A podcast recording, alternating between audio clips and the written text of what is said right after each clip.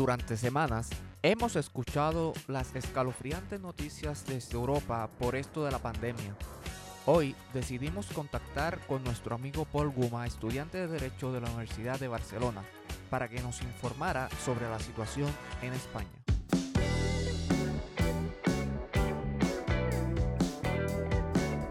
Bienvenido, mi nombre es Henry Rodríguez Gracia y estoy acompañado en esta ocasión vía internet con nuestra amiga panelista Alondra Negrón. ¿Cómo estás, Alondra? Saludos, Henry, ¿todo bien? Hoy, hoy estamos haciendo una cuarentena internacional, ¿no? Exacto, sí. Estrechando puentes. Eh, también está por ahí Albert Torres. ¿Cómo estás, Albert? Buenos días, Henry. Buenos días, Alondra. Y buenos días al compañero de, de España. Eh, Un placer eh, poder interactuar con él, intercambiar pensamientos en esta cuarentena, que ciertamente es un momento muy difícil para todo el mundo. Bueno, y como ya adelantó Albert, nos acompaña directamente desde Barcelona, España, nuestro amigo Paul Guma. Paul, ¿cómo Saludos, estás? Henry. Muchas gracias por, por la invitación. ¿Todo bien? ¿Y vosotros? Todo bien, todo bien, tranquilo y preocupado por toda la situación, especialmente por nuestros amigos en Europa. Eh, sabemos que la crisis del COVID se ha acrecentado en varios lugares de, de Europa y quería empezar por preguntarte cómo estás tú, cómo está tu familia. Pues, pues yo estoy bien. La verdad es que si, si miramos estadísticamente la afectación del virus es bastante menor, así que yo por suerte todavía no, no tengo ningún infectado en el, en el entorno cercano y toda mi familia y todos los amigos están bien. ¿Has podido salir en este aislamiento? Eh, pues no, la verdad es que no. Digo, he salido a comprar por aquí, por, el, por mi pueblo, que es un pueblecito pequeño, pero, pero más que eso no. Ir a comprar y todo eso sale, sale mi madre porque se recomienda que siempre salga la, la misma persona. Así que, así que no, he salido un, un par de veces desde que, desde que empezó esto, hace una semana y media. ¿Cómo has visto la cooperación de la gente o la reacción de tu comunidad?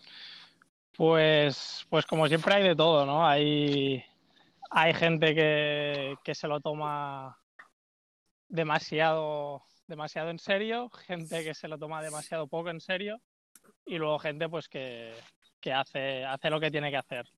Quizás los que los que peor lo hemos hecho, y ahí me, incluyo yo también, somos la gente más, más joven, quizás por inconsciencia, porque ahora es algo que ya está más, como que ya ha calado más en, en la sociedad, pero, pero al principio, especialmente los jóvenes, éramos muy, muy escépticos ¿no? con todo esto, quizás, quizás un poco por, por inconsciencia. Pero, pero ahora todo el mundo ya está, está cooperando, la gente prácticamente no, no sale de casa solo para, para, para cuestiones de necesidad y, y ahora está todo bastante más controlado. Aún así sí sigue habiendo bastantes, bastantes multados y, y bastantes detenidos, la verdad. Eh, ¿cómo, eh, eso te quería preguntar, ¿qué medida ha tomado el gobierno español o el gobierno catalán respecto a, esta, a este virus? Pues- ¿Medidas sanitarias o, o, de, o- o de otro tipo? Pues mira, todo esto empezó un poco hace, eh, hace como dos o tres semanas. El mes de marzo, yo creo que ha caído bastante, bastante exacto en- con el inicio del mes, del mes de marzo. Entonces, en la primera semana de marzo se vio, sobre todo en, en Italia, cómo la cosa se estaba poniendo quizás un poco más seria en Europa, ¿no? Porque todos sabíamos ya lo que estaba pasando en, en China, pero lo veíamos un poco lejano. Entonces, en Italia, que fue el primer sitio en Europa donde, donde realmente empezaron a salir una cantidad sustancial de casos, eh, en España es cuando se empieza a tomar conciencia de que esto quizás ya sea el momento de que llegue. Y, ahí es cuando el gobierno empieza a plantearse eh, cuál va a ser el momento de, de empezar a tomar medidas. Porque porque, claro, todas las medidas y que, que ahora se están tomando en todos lados tienen el impacto, el impacto social y sobre todo económico que, que estamos viendo, ¿no? Y, y antes de, de adelantarse a, a tomar medidas. antes de, para hacerlo gráfico, de, matar, de matar moscas a cañonazos, pues, pues estaba, se estaba viendo a ver qué, qué decisiones se tomaban. Entonces, la primera semana de marzo fue bastante, bastante tranquila en ese sentido. Fue básicamente una semana de planificación. Entonces, ya eh, me parece fue a, fue a final de esa semana, que era el día, el día 8 de marzo, que, bueno, el Día Internacional de la Mujer, y entonces aquí en España había, había manifestaciones, manifestaciones convocadas. Y eh, había cierta polémica sobre si se debían permitir esas manifestaciones o no. Aparte de eso, había varios partidos de fútbol y también había mítines políticos. Y, y ahí se decidió que, que, todavía el asunto no era lo suficientemente serio como para cancelar todo esto y, y, se permitieron. Y esto es una de las cosas que más luego se, se, le, se le, ha reprochado al, al gobierno. Entonces, eh, a final de, de, esa semana tuvieron lugar todos esos, todas esas concentraciones cuando ya habían varios casos detectados aquí en España. Lo que pasa aquí el gobierno decía que eran focos muy específicos y, y muy controlados. Y, y, esa fue la justificación que, que, se dio para permitir todos esos eventos. Entonces, ¿crees que el gobierno tomó las medidas a tiempo? ¿Crees que se pudo haber hecho desde antes? ¿Qué piensas sobre eso? Sobre la respuesta gubernamental. A ver, si, si lo miramos de ahora, claramente se, se, tomaron las medidas demasiado tarde, ¿no? Porque, porque quizás si todo lo que se está haciendo ahora se hubiera hecho desde el principio, no, no estaríamos como estamos ahora, ni lo estaríamos durante tanto tiempo. Pero, pero bueno, yo también entiendo que con la perspectiva del tiempo es muy fácil juzgar y que, y que bueno, que en ese momento se prefirió se prefirió ser más prudente y más cauto.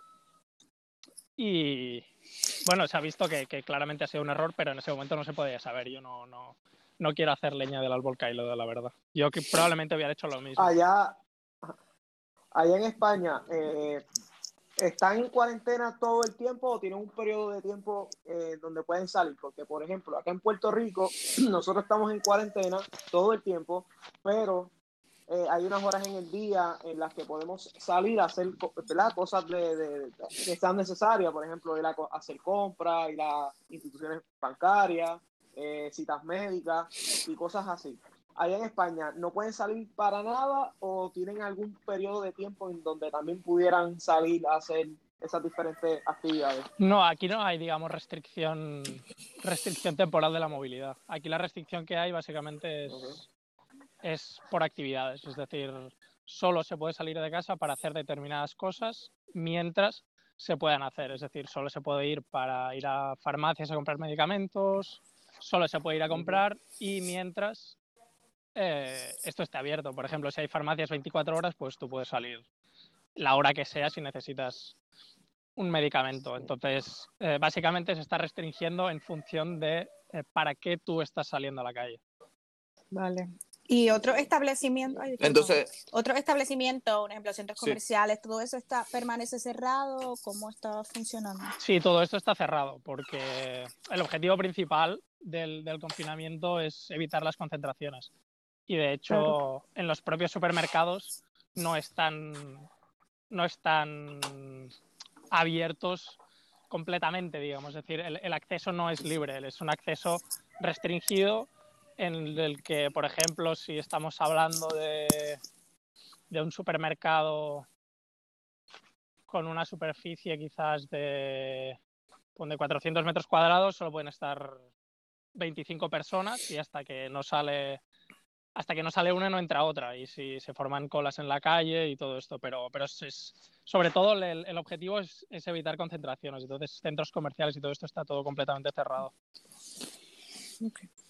Y los casos de multa que estabas mencionando ahorita responden a una orden del Exacto, gobierno. sí, con, con, la declaración del estado de alarma se, se, aprobaron medidas de restricción de la movilidad con, con, responsabilidad administrativa en caso de, infracción. Entonces hay mucho control, control policial y, y bueno, y mi madre cuando ha salido a comprar o, a pasear al perro, que también tenemos un perro, eh, ya más de una vez hay policías que les preguntan, que le preguntan qué, qué está haciendo fuera, dónde va y sobre todo dónde vive porque el hecho de que, de que, una persona salga a pasear al perro no significa que pueda irse dos kilómetros más allá de su casa. Entonces todo esto lo controlan. Solo salir para comprar y si hay que pasear al perro, pues se sale, pero máximo 300 metros de, de diámetro, pero no más.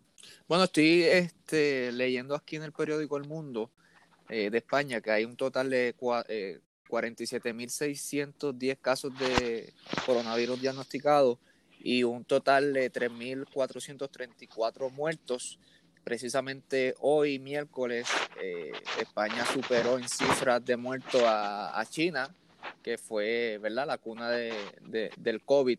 Eh, te pregunto, ¿la capacidad de los hospitales en España cómo está? ¿Hay, los, hospitales están bien preparados? o la reacción ha sido un poco difícil?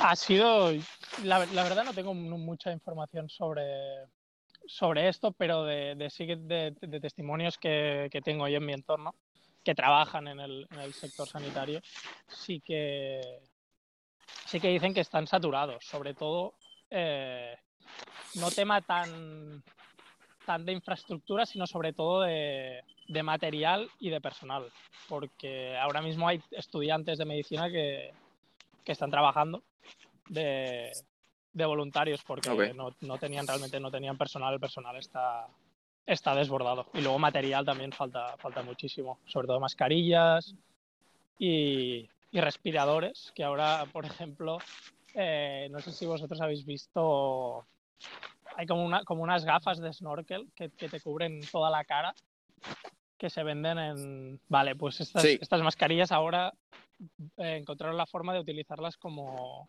como respiradores. O sea, y ahora se están utilizando como respiradores. O sea, imagínate cómo, cómo está la situación.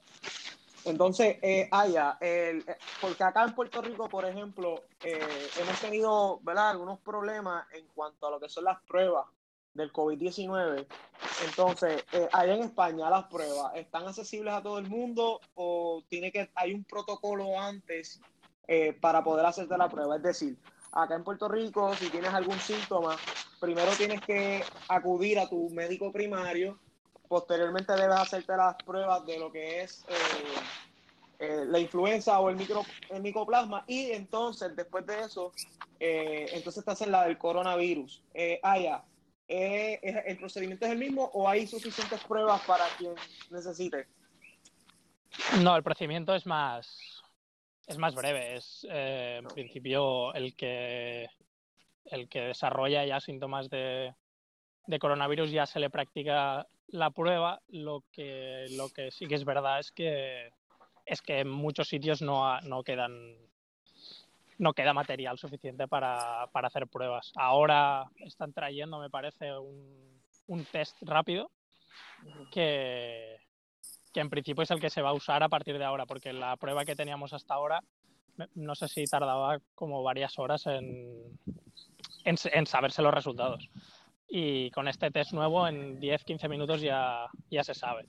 Entonces, eh, en principio, hasta ahora se le, se le, estaban practicando las pruebas a aquellos que, que tenían síntomas y que acudían a, a un centro sanitario sin, sin, pruebas previas alguna. Mm, si, si, ya se desarrollaba síntomas, se le, hacía la prueba. Lo que sí es cierto es que hay muchos centros que, que se quedaron sin, sin material para poder hacerlas. Eh, obviamente en, en, muchos países, incluyendo Puerto Rico y Estados Unidos, eh, pues se está debatiendo entre la economía y las medidas, por ejemplo, de lockdown o de cuarentena. ¿En España este debate sigue vigente o ya es más imperante la vida que la economía? Ahora mismo ya no tanto. Es lo que he dicho antes, que al principio sí, antes de, tomar estas medidas, pues se, se estaba ponderando pues eh, el impacto socioeconómico que, que, iban a tener.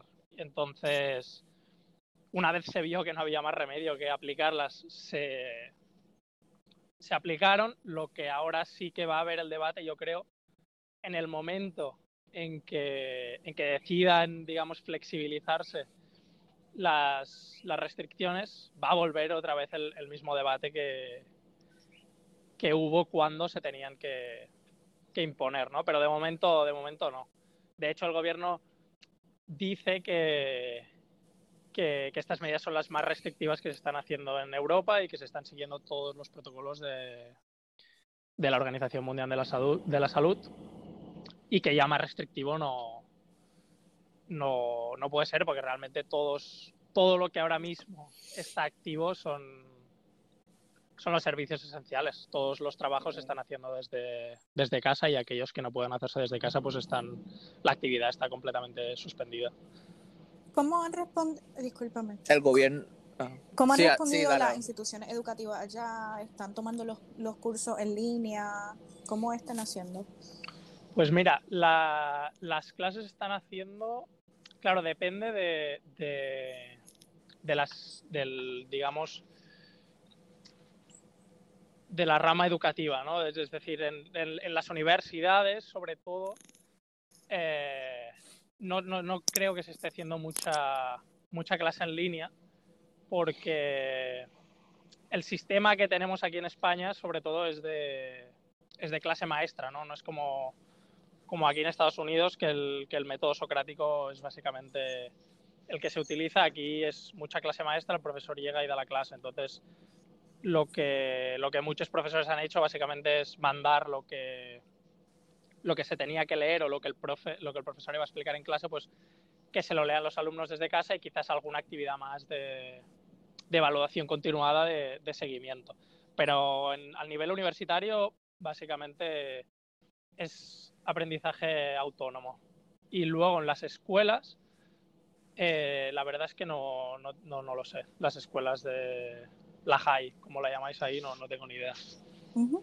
Los métodos de, de ay, los métodos Ordena. de evaluación, entonces, en las universidades han, han cambiado, tienen sus exámenes finales, ¿cómo?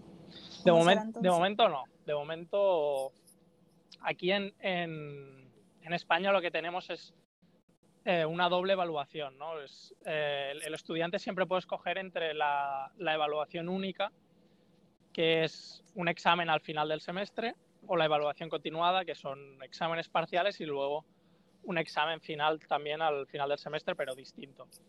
Entonces, eh, de momento por lo que se ha optado es o bien por ir haciendo las evaluaciones continuadas de forma eh, telemática, digamos, mediante, mediante exámenes take home, eh, con la esperanza bueno. de que cuando lleguen la época de exámenes, que aquí más o menos es eh, el mes de junio, ya todo esté normalizado y pueden hacerse los exámenes con normalidad. Sí, y otra de las medidas que se están haciendo es mandar las lecturas, como he dicho, para, para casa y poner o someter a todos los estudiantes a la, a la, evaluación única, también con la esperanza de que en junio estén normalizadas las cosas y se puedan hacer los exámenes. De momento no se, no se plantean otras opciones. Pre precisamente estaba leyendo que el ministro de Salud de España estaba contemplando que esto se acabaría para junio. ¿Ha escuchado algo así? Bueno, la verdad, ahora justo ahora estaba escuchando que el, el ministro de Interior estaba diciendo que para el 15 de abril se, se estarían flexibilizando un poco las, las medidas.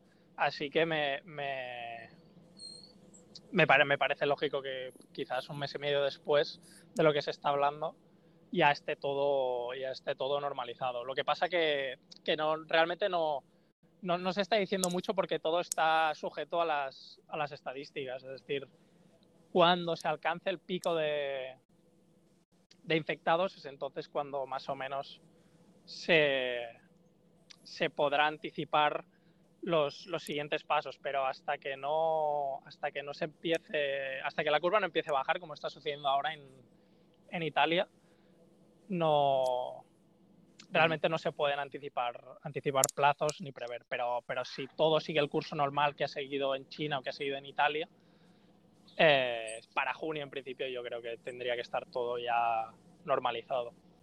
¿Alguna medida o paquete económico que vaya a tomar el gobierno español, alguna subvención económica a los ciudadanos, Pues- a los comercios. Pues mira, sí, hace, hace una semana ahora exactamente sacó, sacó un Real Decreto Ley de, de medidas urgentes eh, económicas para, para, bueno, para, para combatir las- el impacto económico del, del, del coronavirus y bueno, las más importantes son las, las prestaciones por desempleo, que aquí en España, por ejemplo, tienes que, tienes que haber cotizado en la, en la seguridad social como mínimo un año, que yo no sé cómo es en Puerto Rico, pero eh, cotizar básicamente signi- significa hacer aportaciones al, al, al sistema. Exacto. Sí, al sistema. Entonces, eh, ahora no, no va a ser ese, ese límite de, de un año para, para poder tener la prestación de desempleo. Se ha, se ha eliminado con este Real Decreto Ley y todos aquellos que, o bien que se hayan quedado sin trabajo, o bien que sus trabajos hayan sido, hayan sido suspendidos, es decir, que temporalmente se suspende la relación laboral, pero el trabajador tiene derecho a reincorporarse durante todo este tiempo se, toda esta gente cobrará eh, la prestación por desempleo. Luego también se, se ha abierto una línea de crédito para, para empresarios, sobre todo la pequeña y la mediana empresa, que es la que más, la que más va a salir perjudicada.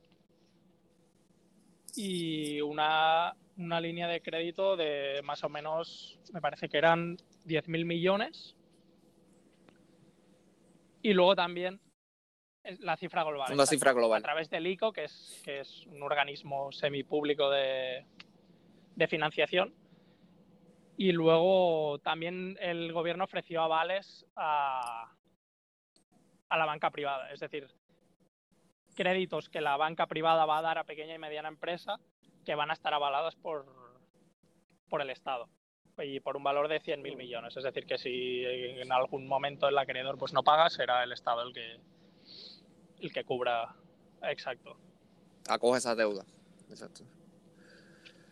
La, los controles en la frontera, este, ¿cómo, cómo van? Pues están, ¿Cómo están? están completamente están cerrados. Es decir, desde, el, desde mediados de marzo que se decidió cerra- cerrados no están restringidos, es decir, solo se permite entrar a, a residentes, repatriados y, y bueno, y personas que, que, vean justificada su entrada por razones de, de necesidad. Están completamente, completamente restringidas las fronteras. Y, y en cuanto a, a los abastecimientos, tienen eh, ¿verdad? alimentos, todo lo que tenga que ver con alimentos, petróleo, todo eso está en buena, sea, en, ¿verdad? en un buen nivel, no, no han tenido, no han sufrido ninguna escasez de nada, eh, entienden que eh, está todo bien hasta ese momento. Sí, sí, sí, está todo, está todo perfecto. Quizás la, hace una semana y media, que fue cuando empezó el, el confinamiento, eh, los supermercados se veían un poco más vacíos porque, porque pues a la gente le entró un poco de un poco de pánico, ¿no? Sí, sí, empezó a comprar, a pánico comprar y como de- locos, sí, pero de- realmente ni en esos momentos quizás de algo no podías encontrar, ¿no? Pero en la mayoría de cosas sí que sí que había y ahora que la situación está un poco más normalizada y que la gente ya ha visto que no que no se va a acabar la comida y que y que puede salir a comprar relativamente con normalidad ya todo está, está normal Sí, básicamente acá también pasó lo mismo. Este, difundieron un audio, yo no lo escuché, pero difundieron un audio, audio por WhatsApp y supuestamente fue una persona que también es pastor y ahora lo están buscando por estar este eh, pues difundiendo ese, ese tipo de mensaje. El mensaje decía que, que iban a cerrar los supermercados, que la isla iba a cerrar por completo y ese tipo de, de cosas pues que causan sí sí es. le causan terror a la gente y, y van en van en, van en grupo en, en, masa sí sí eso es la, psicología de masas completamente. Y en cuanto al aeropuerto, eh, los vuelos, eh, ¿están llegando de todas partes o, a- o han cerrado eh, gran parte de los aeropuertos, eh, el, aeropuerto los locales, es decir, no sé, de Barcelona a Madrid, todos esos vuelos que vienen localmente, ¿también están restringidos o, todo sigue operando con normalidad? No, está, está restringido también, toda la movilidad interna está, está también restringida. Entonces, los, los motivos de viaje siempre son razones de, de necesidad, sea porque se se entra del extranjero o sea porque se, uno se mueve se mueve internamente, está, está completamente restringido. Y de hecho hubo polémica eh, al inicio del, del, confinamiento porque mucha gente viendo que no iban a poder salir de, sus casas probablemente durante un mes, lo que fueron eh, lo que hicieron fue irse a, a, sus segundas residencias, es decir, pues a la montaña o a la playa y, y entonces lo que, lo que, lo que, lo que se hizo fue básicamente es restringir eso completamente, ¿no? Porque quizás había unos focos, en, sobre todo en las grandes ciudades, y sitios más aislados no, no tenían todavía infectados y toda la gente de las ciudades se iba a, a estos sitios, es decir, había cierta movilidad interna, luego eso iba a ser, iba a ser imparable, ¿no? Y sobre todo sitios donde tienen centros sanitarios con, con, con mucha menos capacidad que, las grandes ciudades. Entonces el tráfico, la movilidad interna está también completamente restringida. ¿Desde cuándo comenzó ese, ese periodo de restricción? ¿Desde el mismo tiempo en el que... ¿Hace cuánto? ¿Una semana y media? Hace una semana y media. Fue un, un sábado.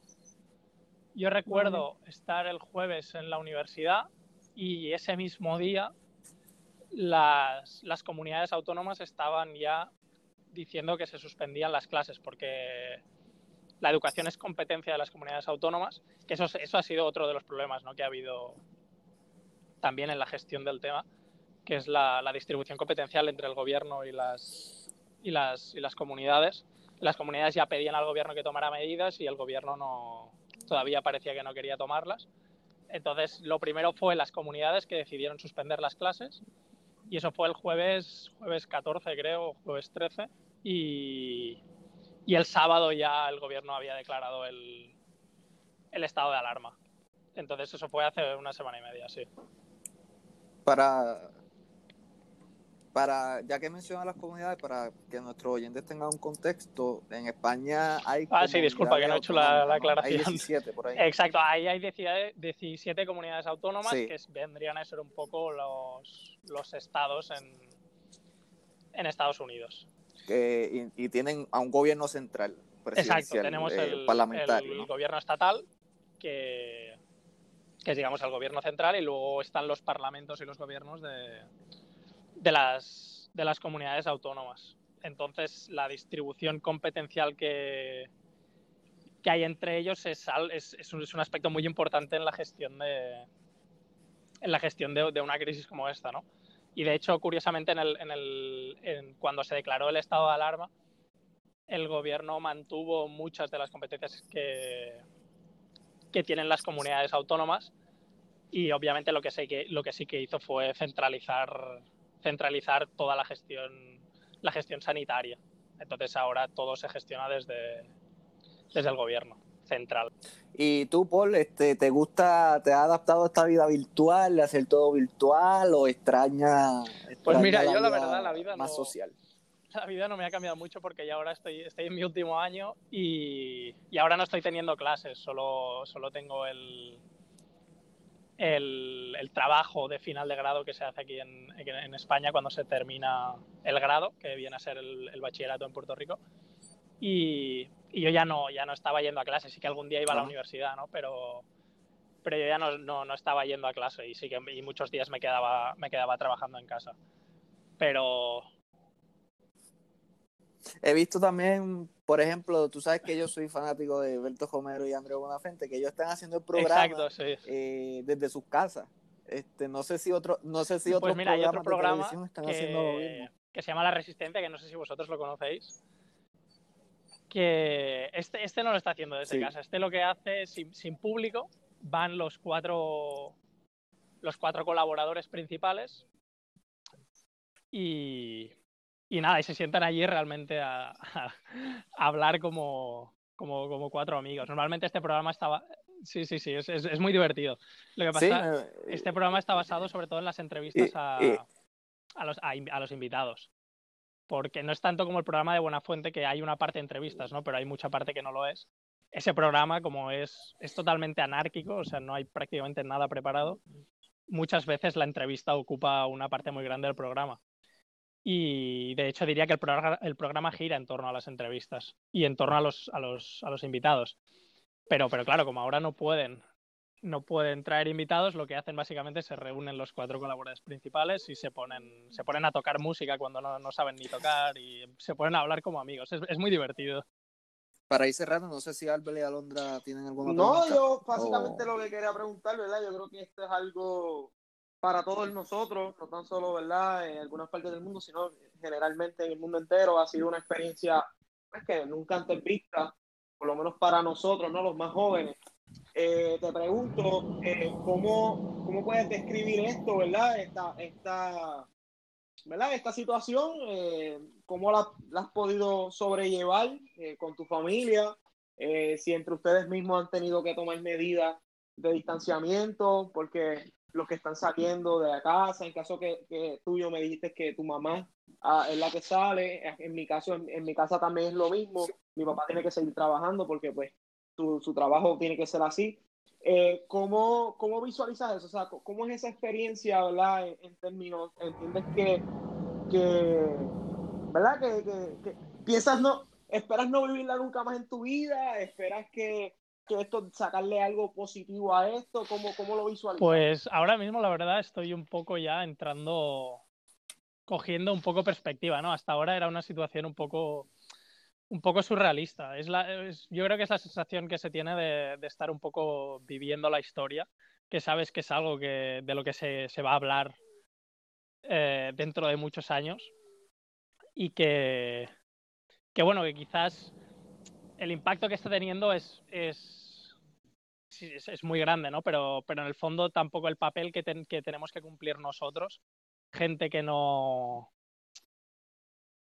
que no tiene un papel, digamos, tan importante en esta situación como son los sanitarios o como son quizás los gobernantes, lo único que tenemos que hacer es básicamente quedarnos, quedarnos en, clas- en casa y cumplir lo que, lo que dicen. Así que la sensación que tengo un poco es, de, quizás surrealismo, pero, pero la vida tampoco, tampoco ahora mismo no es mucho más, no es mucho más complicada de lo, de lo que era antes del confinamiento. Y aquí en casa sí que cuando salimos de casa o las, la- par de veces que yo he salido, cuando mi madre sale, sí que pues cuando vuelve se, se lava bien las manos. Pero, pero vamos, más allá de eso, no, aquí entre nosotros no, no estamos tomando muchas medidas porque además aparte vivimos en una casita pequeñita y, y ya tenemos asumido que si alguno de nosotros se, se infecta, lo de- los, los, los demás vas- van a acabar in- infectados igual. Así que es algo que tenemos asumido. Me, Claro, me- claro, la- claro. me gusta la actitud, ¿verdad? Con la que ha hablado y ha tomado ¿verdad? sobre, sobre la situación. Por lo que veo, eh, a diferencia, yo creo que los puertorriqueños eh, eh, llevamos, ¿cuántos que llevamos? Una semana y media también. Yo- sí, Llevamos como dos- 12 días llevamos por ahí. exactamente- Yo creo que no 12 es, días. no es sí por, ¿verdad? Tal vez la 12 forma de ser días. del puertorriqueño, pero yo creo que hay mucha ansiedad, hay mucho desespero. Yo creo que ahora mismo valoramos distinto cosas que antes, que antes nos quejábamos, que si levantarnos temprano, vestirnos para salir a- al trabajo, a la universidad. Ahora uno lo añora, ahora es como que wow. Sí, sí, sí. Y Sí. La rutina, Exacto. la, la rutina de Sí, sí, levantarse, sí, sí, a sí, la todo completamente. de- A ver, yo creo que el, el puertorriqueño siempre todo lo, todo lo siente más. Y eso es bueno, ¿eh? a mí me gusta eso. Pero, pero sí, yo creo que sí, eso, eso es acostumbrarse. Pero, pero bueno, también te digo que, que la actitud, al menos por mi parte, si, si yo estuviera en, en Puerto Rico sería otra, porque claro, ahora ya estamos aquí en España en marzo, que hace frío, que tampoco apetece mucho salir de casa, pero vamos, a mí me pones en Puerto Rico y me tengo que estar encerrado pudiendo ir a la playa y, y pudiendo ir de, de, de chinchorreo y yo no sé si me lo tomara igual, ¿eh? también te lo digo. Paul, este, para ir terminando, tú que estás pues, en España, que has vivido esto más intensamente que nosotros, eh, ¿qué, qué nos Pues recomienda mira, a nosotros eh, acá en yo Puerto creo que la clave de todo está en, en hacer tests, que, que aquí en España de hecho tampoco se, se- se ha hecho mucho, pero, pero la clave de todo es, es hacer pruebas, porque es la única forma de tener al, al, al virus controlado. Lo que pasa que, que, por lo que yo he leído, en Puerto Rico lo tenéis muy controlado, es decir, los, los, las- los infectados Sí. que hay es, los números son muy, muy, muy pequeños. No sé si es porque realmente no hay material para hacer test, porque claro, si no, si no se hacen pruebas, pues claro, no hay ningún infectado. Pero claro, eso puede ser. Sí. Que eso en España pasa Hay también, algo es de eso también, sí. eh, en, en Alemania la tasa de mortalidad está en torno al 0,4 y en Italia y en España está, en Italia me parece es el 9 y en España está sobre el 5. Y, y si tú te miras esta cifra así de primeras, bueno, pues parece que, los, que, los, que la gente se muere más en España, ¿no? Pero o en Italia. Y la realidad no es esa, es que, es que en Alemania se están haciendo tests y el- la cifra de infectados detectados y diagnosticados es mucho mayor que, que en España, porque en España hay muchísimos infectados que simplemente no se han detectado, porque son asintomáticos o porque no han estado lo suficientemente mal como para ir a un centro sanitario. Entonces hay mucho de eso también.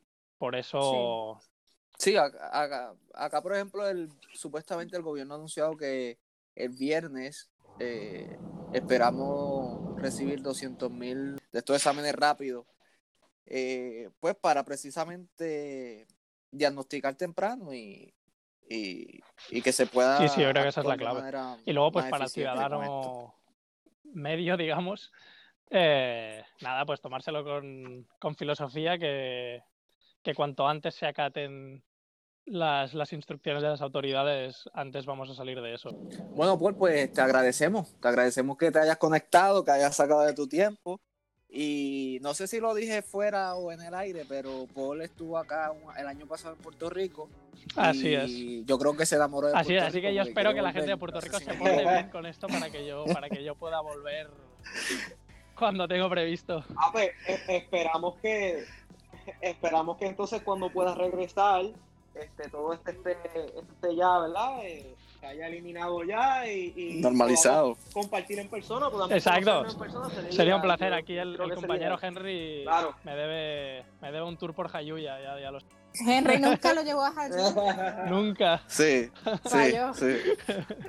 Exacto, exacto. A vosotros, un placer.